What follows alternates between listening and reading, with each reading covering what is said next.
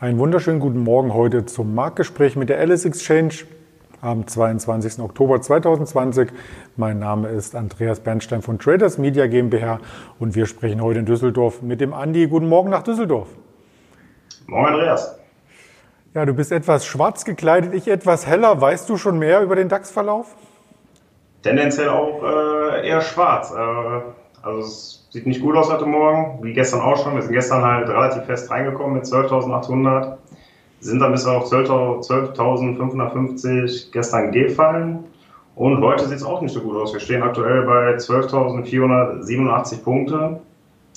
Dazu ähm, ja, belasten natürlich ganz klar die neuen Zahlen vom RKI. Wir haben über 11.000 Neuinfizierte. Das bringt den Lockdown immer näher so wie er in anderen Ländern schon ist. In Irland, Tschechien ist gestern auch dazugekommen. Die äh, Länder haben jetzt diesen Lockdown. Europaweit natürlich weiterhin äh, steigende Zahlen.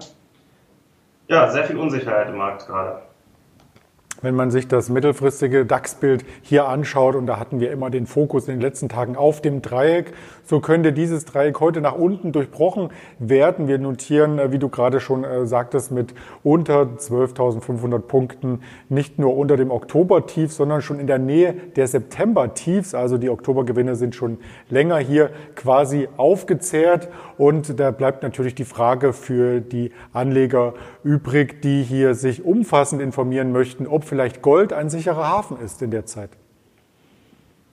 Ja, wie du schon sagtest, im DAX haben wir die äh, Tiefs bei 12.051 Punkte. Die testen wir so. 200-Tageslinie liegt auch bei 12.051 im DAX. Ja, und diese Unsicherheit, die wir im DAX haben, die tut natürlich dem Gold wieder relativ gut. Da haben wir gestern steigende Preise gesehen. Und was beim Gold auch interessant ist, charttechnisch, wir bewegen uns da bei der 90-Tage-Linie in einer Unterstützung bei 8, äh, 1.829 Dollar. Und oben haben wir einen Widerstand mit der 38-Tage-Linie von 1.918 Dollar. Jetzt ist natürlich sehr interessant zu sehen, das geht seit einem Monat quasi seitwärts. Und jetzt ist natürlich sehr interessant zu sehen, ob es nach oben rausgeht mit der Unsicherheit das wäre natürlich, oder hätte natürlich neue Potenziale auf die August-Hochs vorbei. Äh, lass mich kurz nachgucken, um es genau zu sagen, 2069 Dollar oder diese wieder anzusteuern. Das dürfte also charttechnisch interessant sein. Wir behalten das Ganze im Blick, um hier auch natürlich umfassend im Marktgespräch äh, den Markt abbilden zu können. Und dazu gehört natürlich auch auf den Tech-Bereich zu schauen und auf die einzelnen Aktien. Wir hatten in den letzten Tagen natürlich schon über BMW berichtet, auch über Daimler und natürlich auch mal ganz kurz den Blick darauf gerichtet, was die beiden äh, Unternehmen zusammen hier quasi für Projekte machen. Und da gibt es eine App, die ich persönlich auch nutze, Park Now. Das ist im Grunde genommen, ähm, ersetzt es den Parkautomaten. Man braucht kein Kleingeld mehr, sondern einfach mit der App, wenn man einparkt, dies aktivieren und wenn man ausparkt, dann wieder auf Stopp drücken und abgerechnet wird das Ganze dann sehr, sehr problemlos. Und diese App steht nun zum Verkauf, richtig? Genau. Ähm, Uber soll über eine Milliarde ähm, Euro für an beide Automobilzulieferer geboten haben, an Daimler und BMW. BMW hat dies auch bestätigt, also pro Unternehmen dann einen, hoch, äh, einen hohen dreistelligen Millionenbetrag. Die App ist verfügbar in über 100 Städten und äh, das wäre, glaube ich, ein sehr cleverer Zukauf von Uber. Dann kann man quasi nicht nur mit ähm, Uber sich einen Fahrdienst, einen Fahrdienst bestellen, sondern wenn man mit dem eigenen Pkw unterwegs ist, hier auch einen Service von Uber tendenziell nutzen. Äh, wie gesagt, das Ganze ist sehr, sehr unproblematisch hier nutzbar bei Uber selbst. Im Aktienkurs hat sich das aber noch nicht bemerkbar gemacht, oder?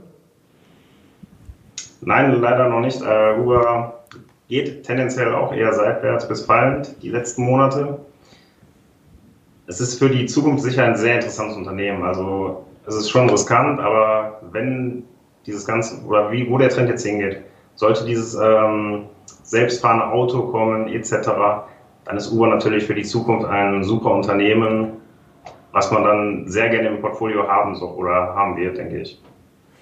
Lass uns zu einem anderen Unternehmen kommen, was auch zukunftsgewandt oder in die Zukunft ausgerichtet ist, und zwar PayPal. PayPal machte gestern mit einer Schlagzeile auf sich aufmerksam, dass jetzt Strafgebühren eingeführt äh, werden sollen in Höhe von 12 Euro bei Inaktivität. Was steckt denn hier dahinter? Ja, Kosten. Also ähm, diese Strafgebühren werden eingeführt, das hast du schon richtig gesagt. Und äh, ja, Da wird man sehen, wenn diese Strafgebühren kommen, wie die Nutzer das aufnehmen.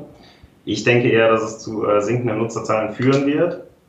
Andererseits, wo du gerade die Zukunft von PayPal ansprichst, sie gehen voll Richtung Zukunft, haben jetzt auch die Möglichkeit, ähm, oder man hat ab 2021 in Amerika die Möglichkeit, mit Kryptos zu bezahlen oder auch Kryptos zu kaufen und diese bei PayPal auf dem Konto zu verwahren. Heißt, man kann Bitcoin, Ethereum ganz normal wie an der Börse beispielsweise in, ähm, oder bei den Kryptobörsen ganz normal über PayPal kaufen und dieses auch in den PayPal-Account lagern.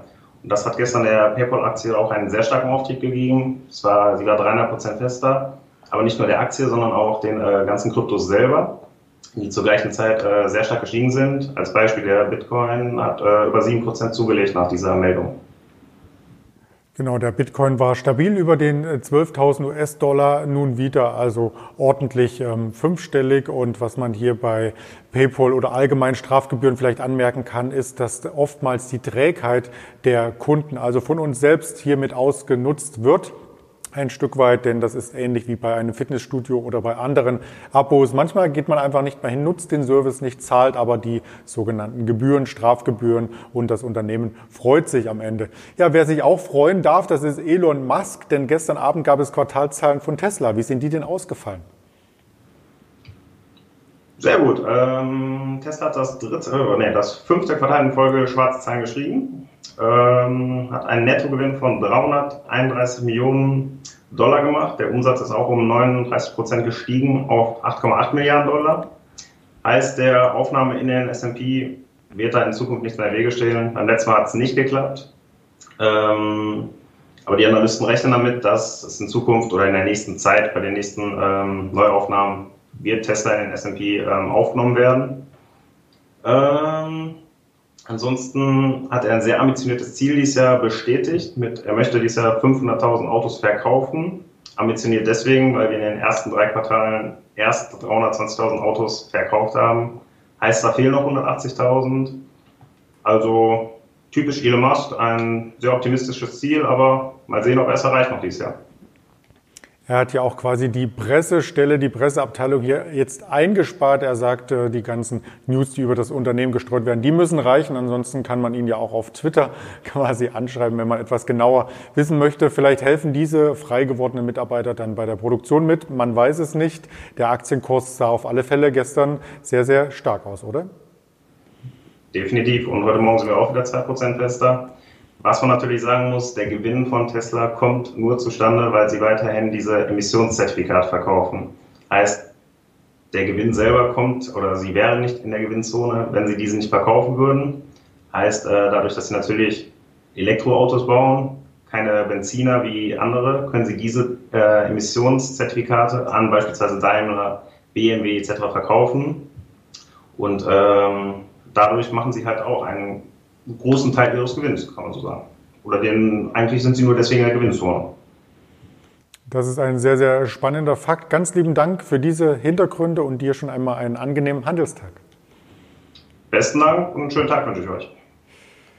Ja, wer hier mehr zu wissen möchte, beziehungsweise dieses Format noch einmal im Nachgang sich anhören möchte, der ist eingeladen bei dieser Spotify und Apple Podcast sich entsprechend den Kanal von der LS Exchange zu suchen und zu abonnieren, zu kommentieren, Anregungen zu geben und so weiter. Und dann bleiben wir in engen Kontakt. Äh, wir sowieso, weil morgen früh das nächste Marktgespräch ansteht mit der LS Exchange und mir, Andreas Bernstein von Traders Media GmbH. Bleiben Sie gesund.